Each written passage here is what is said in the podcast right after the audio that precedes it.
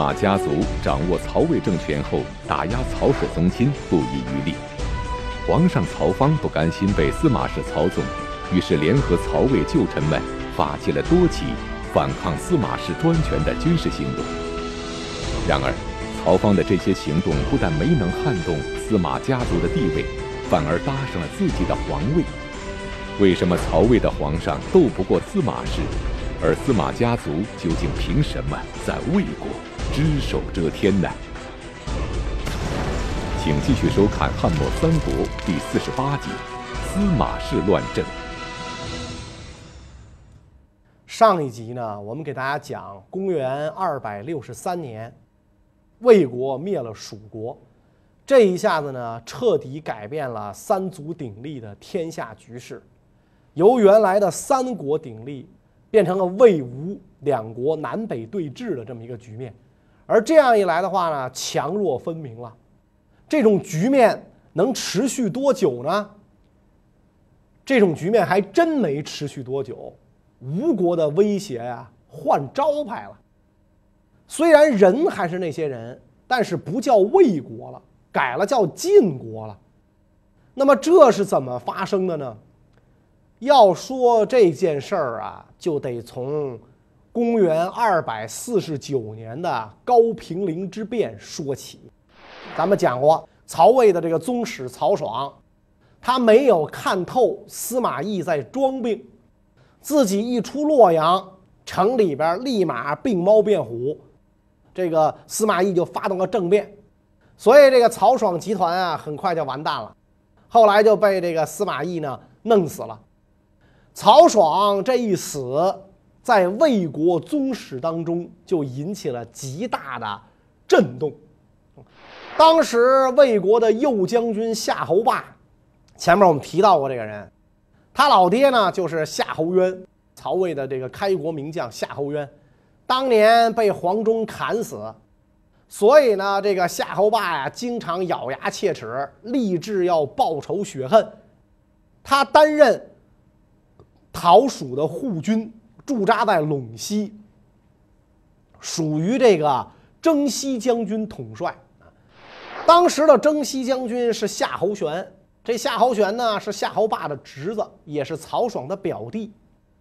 曹爽被诛杀以后，司马懿就召夏侯玄回京城，然后让让这个雍州刺史郭淮代替了夏侯玄的职位，这是为了这个防范曹氏和夏侯氏对付司马氏的必然行为。我先把你军权啊给你拿下。因为这曹氏跟夏侯氏本来就是一个藤上俩瓜，这个这个一根线上俩蚂蚱，所以为了防止他们联手跟司马氏作对，把军权给下了。而夏侯霸平素就与郭淮的关系不和，现在一看，这个自己的靠山曹爽倒了，然后本族的人呢也都被这司马懿呀给架空了。他就觉得司马懿可能会对自己下手，干脆就投奔了不共戴天的死敌，就是蜀国啊。他到了蜀国之后，这个刘禅非常欢喜啊，魏国这样的宗室名将来降，这太好了，给他十分丰厚的待遇。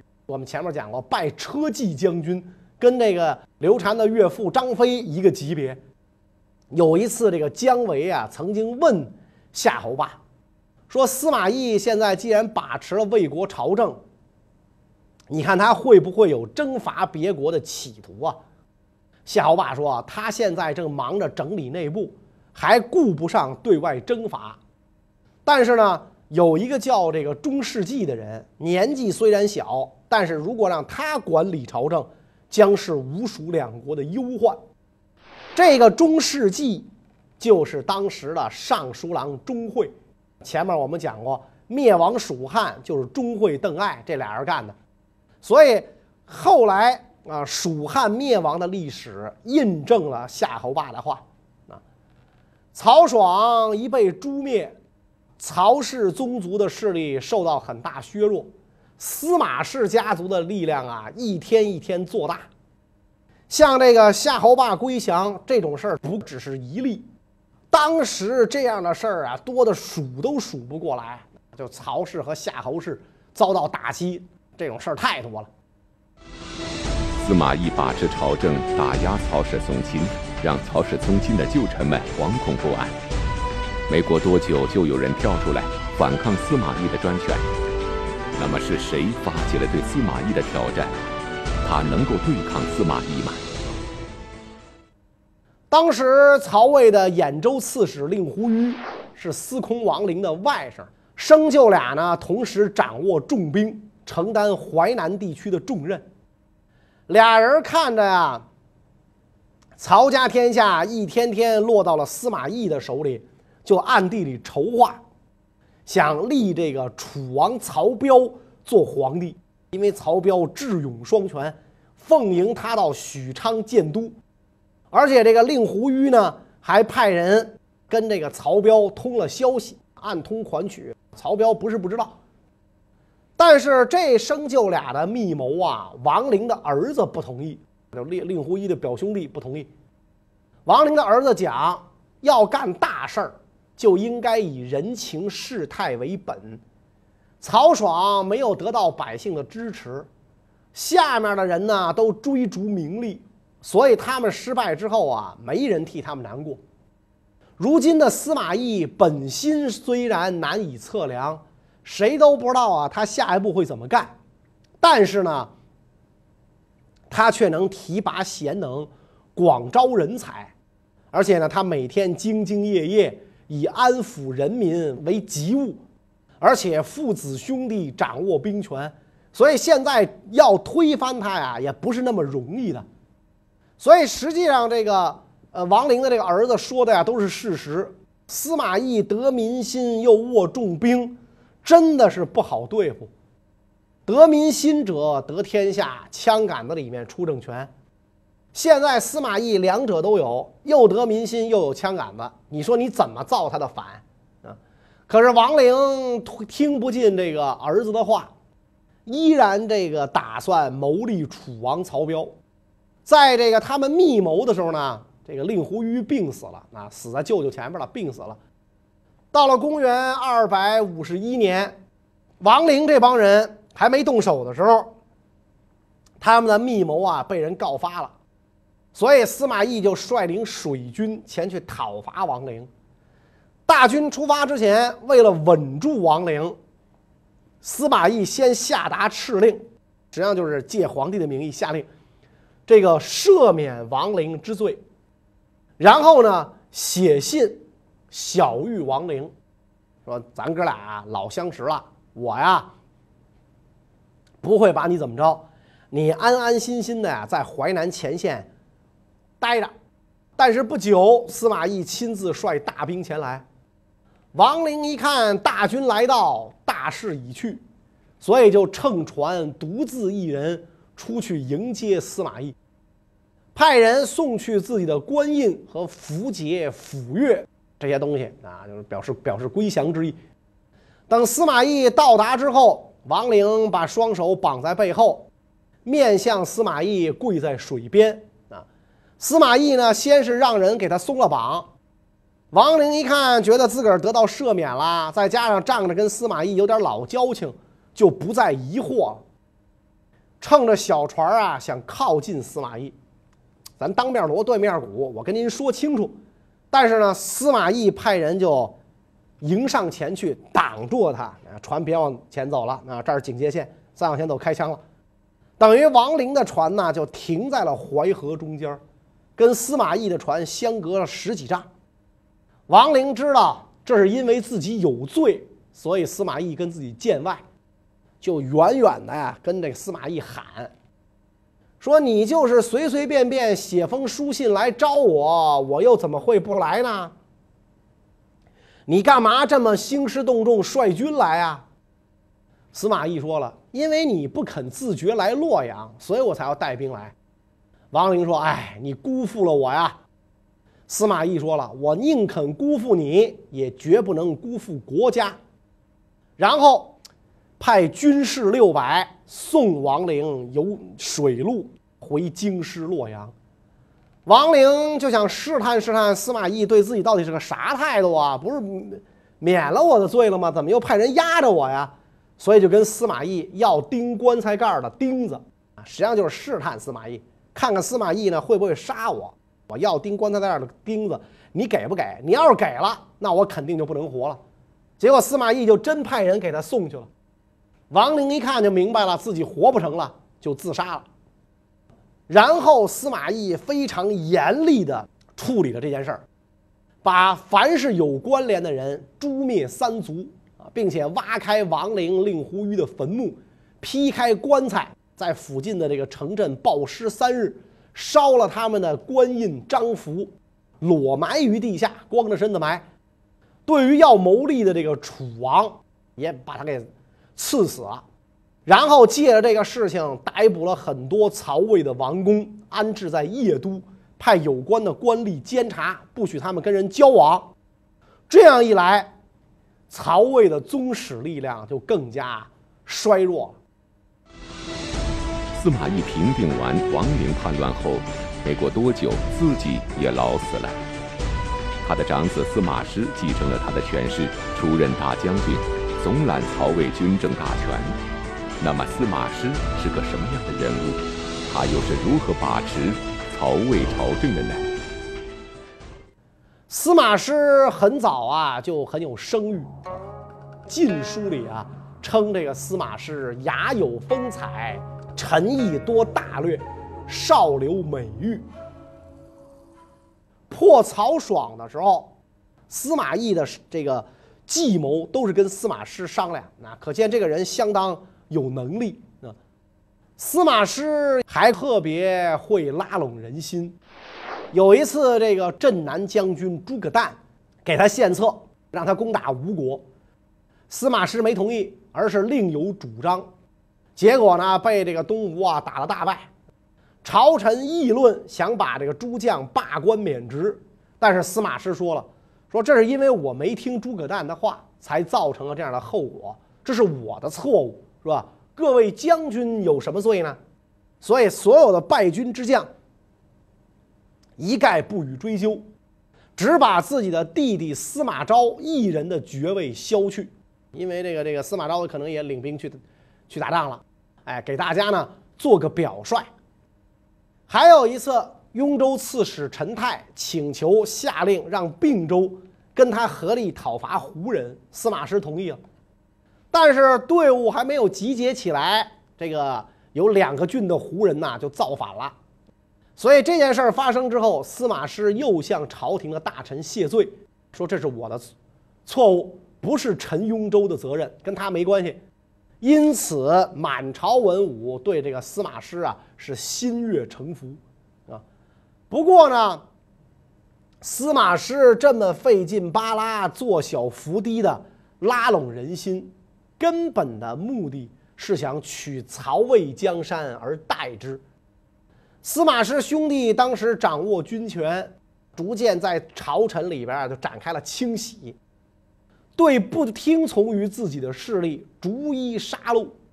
特别是司马师杀掉了魏国的中书令李丰，李丰啊，滑的跟个泥鳅似的，一个老油条。当时人们这个评价朝政，说曹爽之事热如汤，太傅父子冷如姜，李丰兄弟如油光，太油滑了。这这些人，这哥们儿啊，经常请病假，上朝的时候他不上朝，老请病假，躲躲事儿。当时规定，病假要是满百天，你就下岗，把你解职。李丰呢，请九十多天假，然后上几天班再请九十多天假，就这么着，整天那个旷工。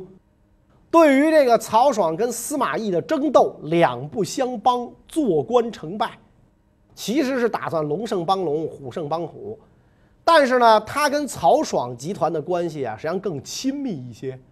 曹爽一完，司马懿呢也没把他怎么着，还让他当上了这个。中书令，这个时候的中书令啊，虽然级别不是特别高，但是呢，还是直接在皇帝身边执掌机密，实权很大。天天在皇帝身边，有时候甚至都能影响朝廷三公这样高官的任命。你想啊，他在皇上面前说几句好话，你就上去了；他要跟皇上说你不行，那你就不行，对吧？说你行你就行，说不行就不行，对吧？所以你这个没办法，他这个这个对皇帝的影响力大。李丰的儿子呢，也娶了魏明帝的女儿为妻，算得上是皇亲国戚。所以李丰在皇上身边，很快呢就搞了一个小团伙。前面咱们讲过，皇帝曹芳夹在郭太后和司马氏之间，所以这个皇上心里就不乐意。所以他一天一天年纪的增长，他也知道这个做皇帝的权威和快乐，他不乐意。李丰呢？就跟皇帝谋划，准备恢复皇帝的威严。当时太常夏侯玄在天下极有威望，但是因为跟曹爽是亲戚，曹爽的表弟，所以呢不能拥有啊有权势的职位，一直泱泱不乐。还有一个叫张吉的，因为是皇后的父亲，等于是国丈，被免去郡守，闲居在家，也很不乐意。李丰呢，跟这个夏侯玄和张吉关系都十分亲密。司马师虽然也拉拢李丰，但李丰心里更看重夏侯玄，想让夏侯玄代替司马师辅政。李丰还想让自己的弟弟啊，以朝见为名，带兵进京，控制都城。在这个李丰担任中书令的这两年中，皇上多次召见李丰，一起交谈。谁都不知道他们说什么，不过司马师知道他们整天议论自己，所以司马师啊就把这个李丰请来，跟这个李丰就讲，说你们整天在一块儿叽叽咕咕，你们干什么呢？是不是想把我拿下呀？李丰能认账吗？你想想，所以不肯实言相告，想搪塞过去，我赶紧走，咱咱有话咱明儿说，今儿今儿不聊这个，这么一来。司马师勃然大怒，勃然大怒，就用这个刀把上的铁环啊锤死了李丰。因为那个时候这个汉朝的人那个刀啊都是用环手大刀，有一个铁环铸铁的，很坚硬，环大，所以能锤死人。《评书演义》里一讲，这个武将都是配剑，不对，那个时候都是配刀，文官配剑，因为文官的剑啊基本上就是一个仪仗作用，没什么用。武将上战场厮杀都是用刀。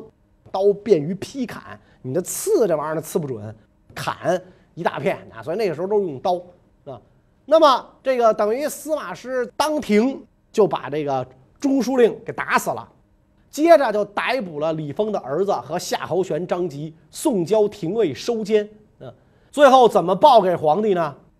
说李丰这帮人想趁机劫持皇帝，诛杀大将军。于是司马师借皇上口吻下令。诛杀夏侯玄、张吉，并且诛灭相关人等三族。夏侯霸投奔蜀国的时候啊，曾经邀请夏侯玄跟他一块儿去，但是呢，夏侯玄没听。没想到留在魏国是难逃一死。那么当然了，张吉的女儿张皇后就被废掉了啊。李丰不是这个这个司马师借这个李丰的事件，大大削弱了曹氏的力量。在司马师的淫威面前，皇上曹芳只能隐忍不发，伺机而动。公元二百五十四年，蜀汉大将姜维率兵犯境，这给了曹芳一个检阅魏国军队的机会。那么，曹芳会趁机夺取军权，铲除司马师吗？皇上这个时候已经长大成人了嘛，他又不傻。现在魏国局势是个什么样子，曹芳心里啊是知道的。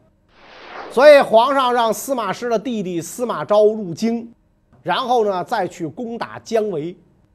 于是这个司马昭带部队到洛阳附近，皇上检阅了这支部队，皇上身边的人就给他献计，是吧？说不如趁着司马昭辞行的时候，直接杀掉司马昭，然后带着这支部队攻击司马师。而且呢，这个底下人啊把诏书都给他写好了，但是曹芳心里害怕。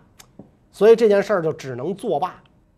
曹芳没动手，司马师却行动了，借着自己的弟弟司马昭带着部队来了。司马师这样密谋废掉皇帝啊！别以为你们干的那些事儿我不知道，你们想弄我，我先弄死你们。所以，公元二百五十四年，司马师假传皇太后命令，召集群臣开会讨论，以皇帝曹芳荒淫无度、宠幸亲近歌舞艺人为理由，认为他不能再承担帝王重任。其实啊，这都是借口。司马师想怎么说都行，群臣是谁也不敢反对，大家呢就都纷纷上奏章，要求没收皇帝的玉玺，贬为齐王。这个曹芳继位之前就是齐王嘛，还还让他回去，那给打回原形，哪来的哪回去。那司马师就让郭芝入宫，把群臣的决定告诉太后。太后当时正和皇上坐着聊天郭芝就对这个皇上说了。说大将军想要废掉陛下，立彭城王曹据为帝。曹芳一听这话，就知道大势已去，是吧？心想这一天总算是来了。这个我这个受气皇帝啊也当够了，我也不想当了，站起来就走了。但是太后对司马师擅行废立很不高兴。当时太后也握有不可忽视的权利，其实他对谁当皇帝无所谓。但是你司马师想要废立，你起码得跟我打声招呼吧？哪能这事儿你要办了，然后你通知我一声？所以这个太后就说我不同意。郭芝就跟太后讲说：“太后有儿子，但是您却不能教育。现在大将军主意已定，又领兵在外，以防备非常事变，只能顺着他的旨意，没什么可说的。”太后说：“我要见大将军。”我有话跟他讲，郭芝说：“嗨，没什么可见的了，您赶紧把玉玺啊拿过来吧。”太后没辙了，只好让身边的这个侍从官取来玉玺，放在座位边上。郭芝出来就报告司马师，司马师很高兴，又派使者把齐王的印绶给了曹芳，让他出来住在西宫。曹芳等于转了一圈，又变回齐王了。然后司马师就派使者向太后索要玉玺。太后说：“彭城王曹据是我的小叔子，他被立为天子，我该到哪儿去啊？难道明皇帝就应该永远绝嗣吗？高贵襄公曹髦是文皇帝长孙，是明皇帝弟弟的儿子，也就是明皇帝的侄子。按照礼制。”可以选择小宗后代承继大宗的统序，希望你们好好考虑考虑，是吧？所以这个司马师就一听太后这么讲，再次召集群臣，把太后的这个那命令啊给他们看，最后决定迎接高贵襄公曹髦啊。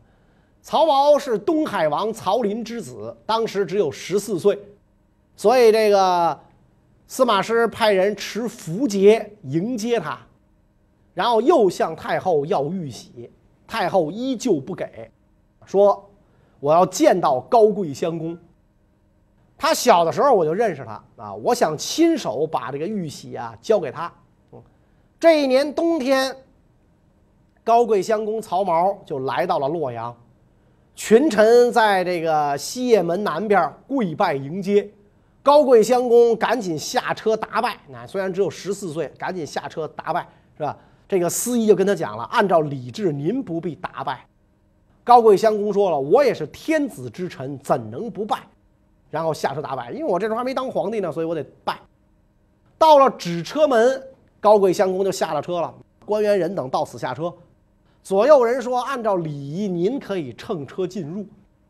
高贵襄公说，我受皇太后征召，我还不知道要干什么呢，我哪能坐车进去？步行到了太极东堂拜见太后，当天即皇帝位。司马师擅行废立，肆意诛杀大臣，恶行远远超过他的爹司马懿。曹魏的旧臣们忍无可忍，于是再次挺身而出，反抗司马师的暴行。那么这一次又是谁发起了挑战？他能够撼动司马师吗？当时的扬州刺史文钦骁勇果敢，是超过他人。曹爽呢，因为跟文钦同乡，非常器重他。原来的大将军曹爽，而文钦呢，也依仗曹爽的权势，常常是盛气凌人。曹爽被杀之后，文钦的内心呐，十分的恐惧。而且文钦又喜好虚报俘虏人数，邀功求赏。司马师常常揭穿他，约束遏制他，所以他对这个司马师啊就十分的怨恨。再加上镇东将军穆秋俭平素跟夏侯玄、李丰交往甚密，夏侯玄这帮人被杀，穆秋俭呢，这个穆秋俭内心呢惴惴不安。所以就拉拢文钦啊，俩人谋划着造司马师的反啊，反这个司马师。到了公元二百五十五年春季，这个穆秋俭和这个文钦这伙人啊就行动了啊，假称受郭太后诏书，在寿春起兵，并且呢向各州郡发檄文，共同讨伐司马师，然后向朝廷上表。说相国司马懿为人忠直，为国家立了功勋，应该宽宥他的后事，请求只废掉司马师的官职，让他以侯爵身份退居家中，让他的弟弟司马昭来代替他。然后，穆秋俭呢派使臣邀请镇南将军诸葛诞共讨司马师，但是诸葛诞杀掉了使者，没有参与这次叛乱，所以穆秋俭和文钦。率这个五六万大军渡过淮河，向西到达了这个象县。啊，母丘俭坚守城池，让文钦在外率领这个游动兵力，然后跟东吴相联系。面对这个叛军来势汹汹，司马师召集群臣商议对策。大臣们都说呀，这个。让将军带兵去征讨就完了，是吧？当时司马师刚刚割掉了一个眼部肿瘤，这个这个创口很大，也确实是应该静养。